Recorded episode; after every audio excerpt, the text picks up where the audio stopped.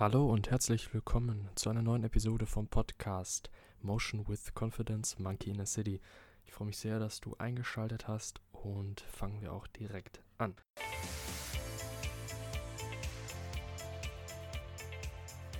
Ich begrüße dich ganz herzlich zu dieser heutigen Episode. Und zwar geht es um das Thema bzw. den Begriff das Utopiesyndrom jetzt nicht unbedingt ähm, der Begriff, den man alltäglich äh, so benutzt oder hört, ähm, hat aber eine sehr relevante Bedeutung für unseren Alltag, beziehungsweise ähm, sowohl für das Individuum als auch für, ja, im Grunde die gesamte Gesellschaft und finde ich einen ähm, ja, sehr interessanten Bereich. Ich, das hatte ich letzte Woche schon kurz erwähnt, ähm, dass ich mal aus Büchern vorlesen wollte, Textstellen, die ja recht informativ sind, beziehungsweise ähm, ja, die so ein bisschen rausgenommen sind aus dem Gesamtkontext, aber ähm, ja, gegebenenfalls noch ein bisschen flüssiger sind, als wenn ich hier dann immer ähm, so meine eigenen Ansichten äh, dann äußere, sondern dass man hier einfach mal auch auf Bücher eingibt und ähm, ja, sehr guten Textstellen von recht schlauen Leuten. Und zwar geht es darum, das Utopiesyndrom, um es kurz zusammenzufassen, bedeutet im Grunde, ich denke, das haben wir alle so ein bisschen, dass wir irgendwelche Ideale haben, die wir verfolgen wollen. Und häufig ist ein, ja, ein Ursprung, eine Quelle unseres Leids im Alltag, jetzt vor allem gesprochen in unserer westlichen Welt oder generell, wenn man sagt, dass die materiellen Grundbedürfnisse befriedigt sind, sprich Wohnen, Essen und ähm, ja, ein grundlegendes Einkommen und eine Bildung und auch eine staatliche Sicherheit. Das ist dann häufig so passiert, dass wir gewisse Ideale uns selber machen, aber auch von außen aufdoktriert bekommen, beispielsweise über Schönheitsideale im Marketing oder auch ähm, in Magazinen, wo dann gesagt wird, dass Partnerschaften immer nur die absolute Glückseligkeit sein sollen und äh, man diese ja, Ideale dann so ein bisschen intern internalisiert sozusagen, also eben in sich aufnimmt und dass man darunter dann am Ende leidet unter dieser Ist-Soll-Diskrepanz. Und dann gibt es häufig eben das Problem, dass wenn ist und soll eben nicht passen, dass man dann nicht hinterfragt die Prämissen, die dort hinterstehen. Das bedeutet, ähm, dass man sagt, das Ideal ist vielleicht falsch, sondern man macht sich dann selber verantwortlich oder man frisst es sozusagen in sich hinein und ähm, ja, macht sich dann selber schlechter, als man ist. Oder man projiziert nach außen hin und sagt, ich bin gut, aber alle anderen sind schlecht und die Umwelt ist an allem schuld und deswegen komme ich nicht dorthin, wo ich ähm, ja eigentlich verdiene zu sein. Nur ähm, ja, am Ende wird nicht das hinterfragt, nämlich das Ideal, was ähm, am Ende ja überhaupt Schuld dafür ist, dass wir ähm, unzufrieden mit unserem Ist-Zustand sind. Ein schönes Zitat, und damit fange ich auch direkt an, an dieser Textstelle das einmal dir vorzulesen, dass das so ein bisschen zusammenfasst oder eine gute Einleitung bietet, ist, wir streben nach dem Unerreichbaren und verhindern so die Verwirklichung des Möglichen. Wir leben in einer utopischen Zeit. Grandiose, esoterische Programme sind nicht einfach eine Spielerei. Sie sind ein Ausdruck unseres Zeitalters. Alle möglichen, meist selbsternannten Gurus bieten stupende Weisheiten und Lösungen an. Der natürliche Zustand des Menschen ist ekstasisches Staunen. Wir dürfen uns mit nicht weniger abfinden, steht beispielsweise in der Satzung zur Verfassung einer kalifornischen freien Universität zu lesen. Eine Ehe, in der Liebe auf Kompromissen beruht, ist nicht der Mühe wert. Ein anderer Kurs offeriert Naturwissenschaftlern kosmisches Denken als Weg zur Entwicklung größerer Harmonie. Was aber, wenn jemand trotzdem seinen natürlichen Zustand ekstasischen Staunens nicht erreicht und wenn sich die reiche Bedeutung seines Lebens ihm nicht erschließt? Das ist ebenso das Hauptproblem. Was passiert, wenn das nicht der Fall ist? Ich denke, gerade jetzt, kurz Kommentar äh, von mir jetzt an der Stelle, viel auf YouTube, Selbstverwirklichung, äh, viele Bücher. Ich will jetzt gar nicht schlecht reden, weil häufig die Inhalte ja auch sehr gut sind und einer sehr ja, wertvollen Intention folgen, nämlich Menschen helfen zu wollen. Nur, dass häufig das, was sie lösen wollen, erst das Problem wird. Also quasi die versuchte Lösung wird das Problem. Dazu aber dann auch später weitaus mehr, beziehungsweise wird hier das Buch oder diese Textstelle da noch mehr darauf eingehen. Ich lese weiter. Seit Thomas More 1516 jene ferne Insel beschrieb, die er den Namen Utopia, übersetzt nirgendwo, gab, sind Bibliotheken von Büchern über das Thema des Idealzustandes der Gesellschaft verfasst worden. Wovon jedoch im Folgenden die Rede sein soll, das sind jene konkreten individuellen wie gesellschaftlichen Auswirkungen moderner Utopien und die ihnen eigenen Pathologien. Dass utopische Zielsetzungen zu ganz bestimmten Folgen führen und dass diese Folgen unweigerlich das verschärfen, was gelöst werden sollte, ist als Einsicht keineswegs neu. Die unumstößliche Logik dieser Abläufe aber am eigenen Leibe erfahren zu müssen, bleibt anscheinend keiner Generation erspart. Extreme Wege zur Lösung menschlicher Schwierigkeiten und Konflikte werden am häufigsten dann bestritten, wenn sich jemand davon überzeugt hat, eine endgültige, allumfassende Lösung gefunden zu haben. Wer einmal dieser Annahme verfallen ist, wird dann folgerichtig versuchen, seine Lösung durchzusetzen. Denn täte er es nicht, so müsste er gegen besseres Wissen sein wahres Selbst verleugnen. Das sich daraus ergebende extreme Verhalten wollen wir das Utopiesyndrom nennen. Es lassen sich drei Varianten dieses Syndroms unterscheiden. Das erste kann als introjektiv bezeichnet werden. Ihre Auswirkungen sind mehr psychiatrischer als gesellschaftlicher Natur, denn der Herd des Konfliktes liegt hier im Menschen selbst, und zwar in Form eines tiefen, schmerzhaften Selbstvorwurfs.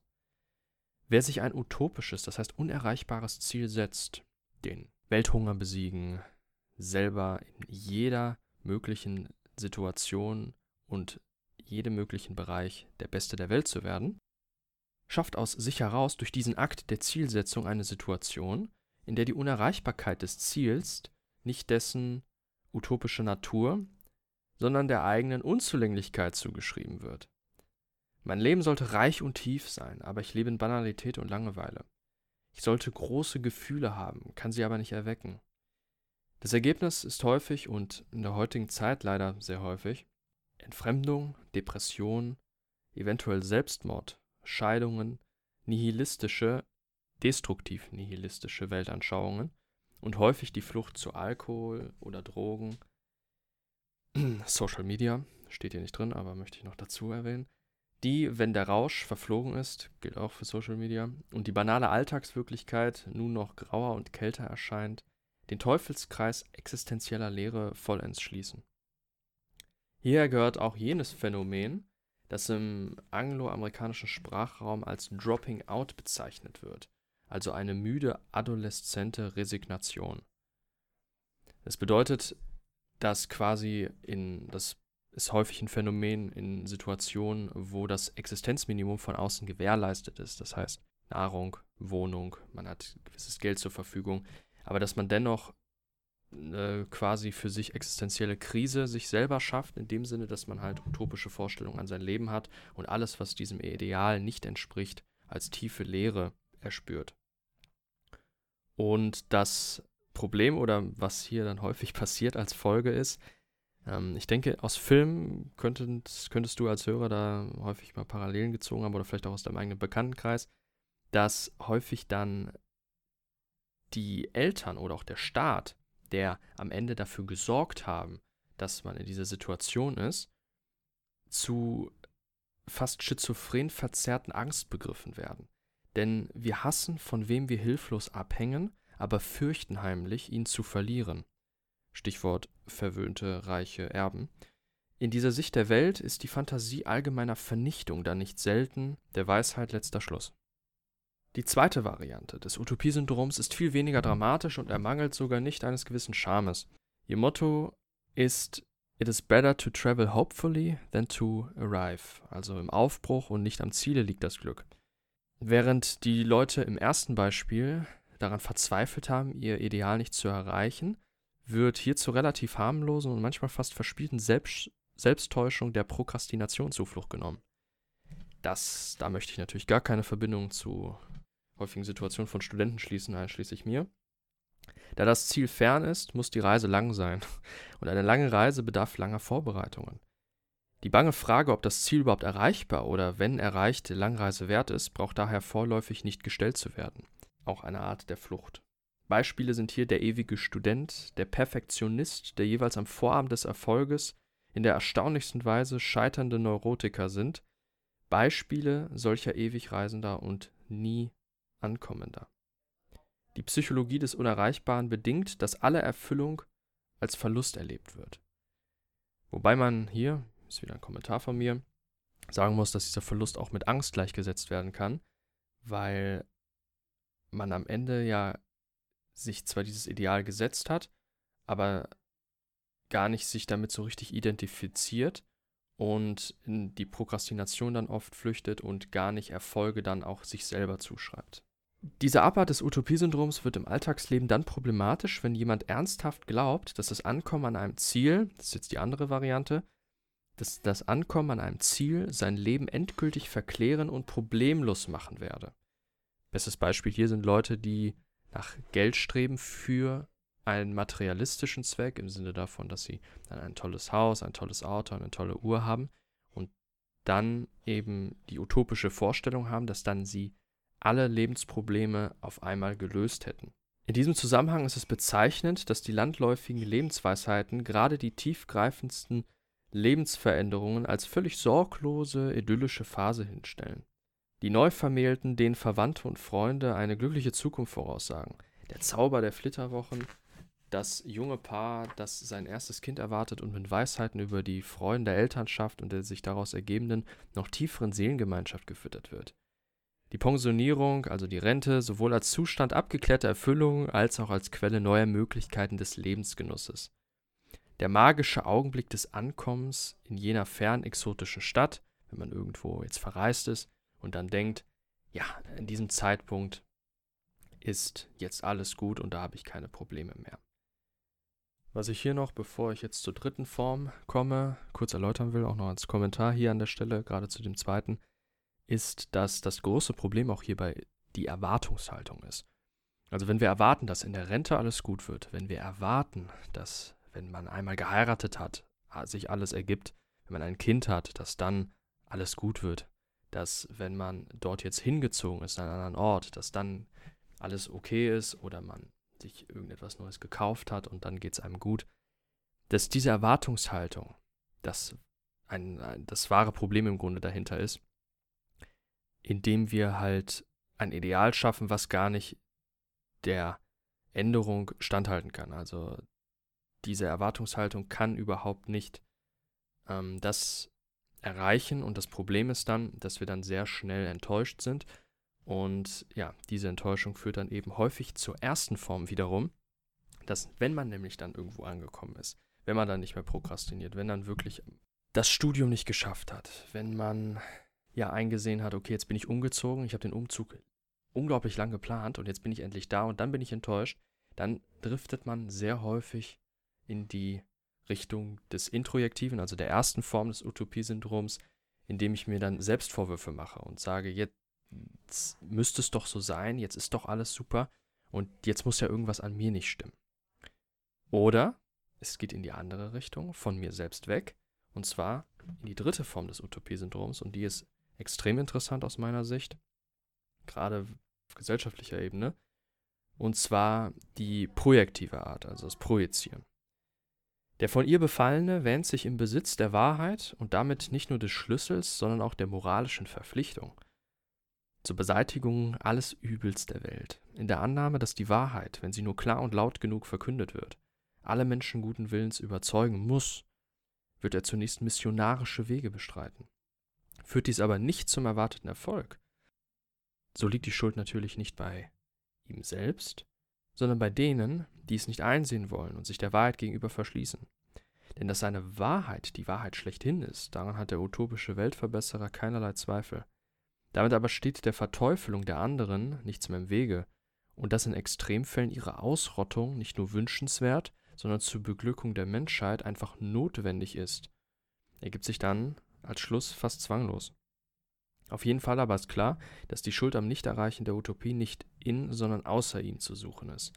Wenn also sein Leben nicht jener Zustand des tollen Staunens oder der Selbstverwirklichung ist, wenn universelle Liebe aller noch nicht erreicht ist, wenn sein Alltag grau und seine Erfolge mittelmäßig sind, So ist dies, weil die elterlichen und gesellschaftlichen Regeln und Einschränkungen ihn zum Krüppel gemacht haben und ihm jenes Mindestmaß an Freiheit verweigern, das er zur Erfüllung seiner selbst und zur Verbesserung der Welt braucht.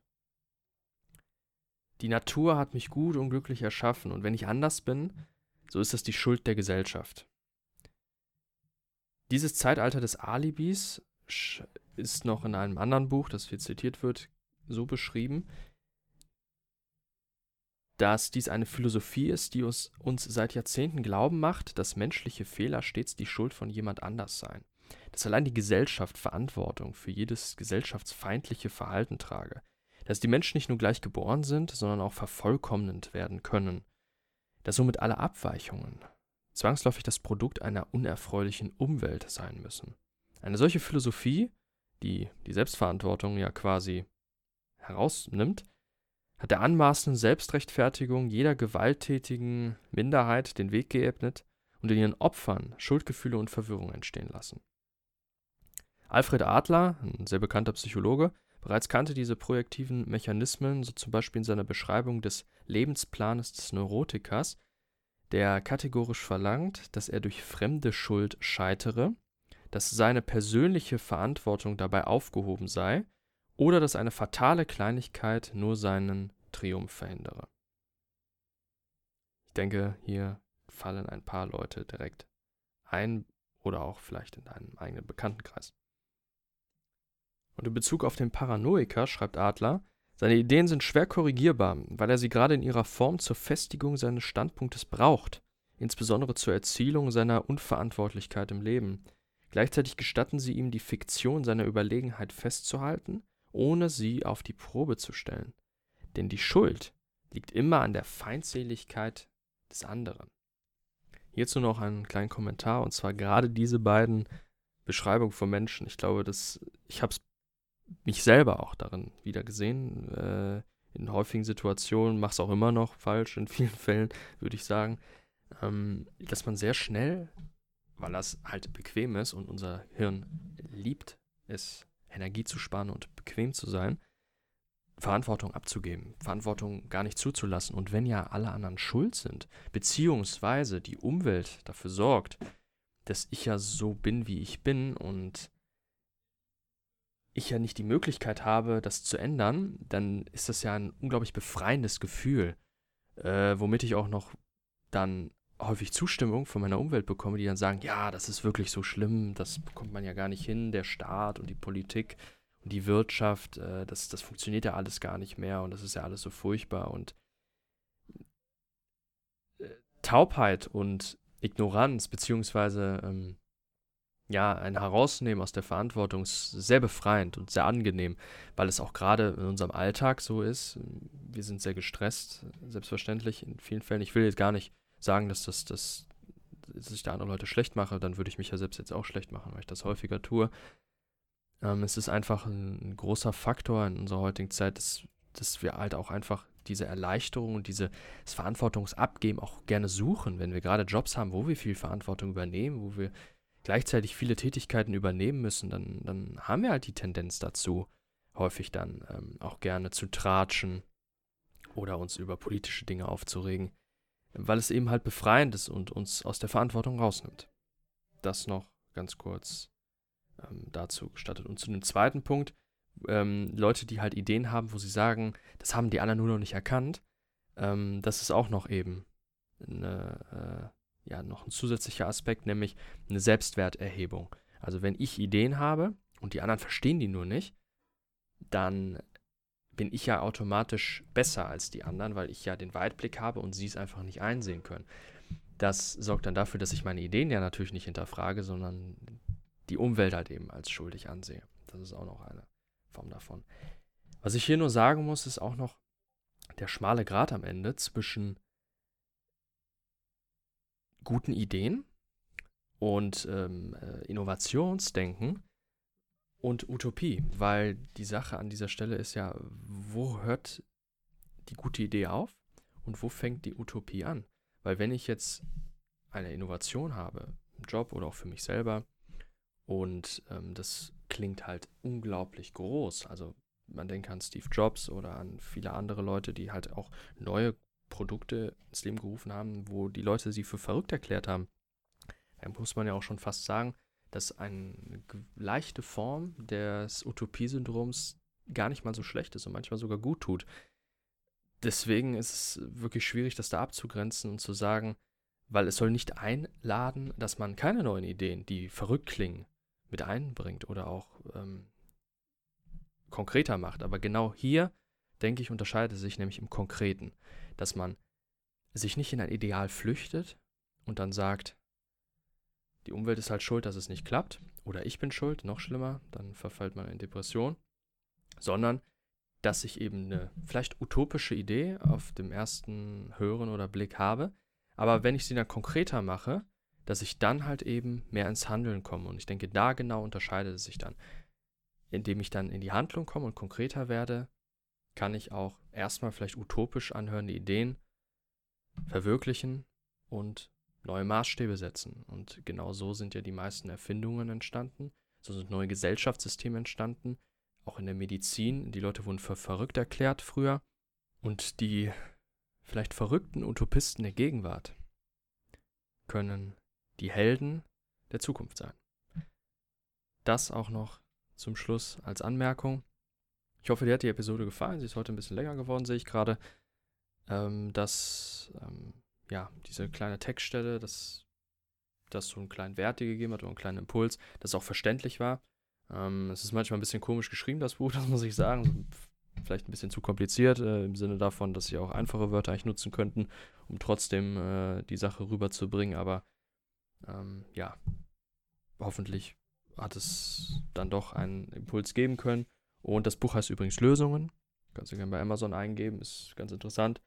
Und ja, ansonsten gerne auch Feedback, falls es dir gefallen hat oder gar nicht gefallen hat, äh, dass äh, ich aus, mal aus einem Buch rausgelesen habe. Ich denke, nächste Woche es mal wieder anders. Also ich werde das jetzt nicht immer tun. Und ja, ansonsten wünsche ich dir noch einen schönen Tag. www.motion-confidence.com ist die Website, die ich dir gerne empfehlen würde, auf der es unter anderem Shirts, Hoodies, Longsleeves gibt mit Designs passend zu den Themen auch von diesem Podcast rund um Psychologie, Philosophie, unter anderem auch Memes. Vielleicht ist da ja auch was dabei, würde mich freuen, wenn du da vorbeischaust. Drei wichtige Infos noch dazu. Die Sachen sind alle aus nachhaltigen, umweltfreundlichen Stoffen gemacht. 10% vom Gesamtumsatz werden immer gespendet an ein Tierheim hier bei mir in der Nähe in Düsseldorf. Und drittens, zu jedem Einkauf gibt es eine kleine Karte, eine Postkarte mit ein paar Beschreibungen, unter anderem zu den Designs und noch ein paar andere Sachen. Würde mich freuen, wenn du da vorbeischaust und wünsche dir noch einen schönen Tag.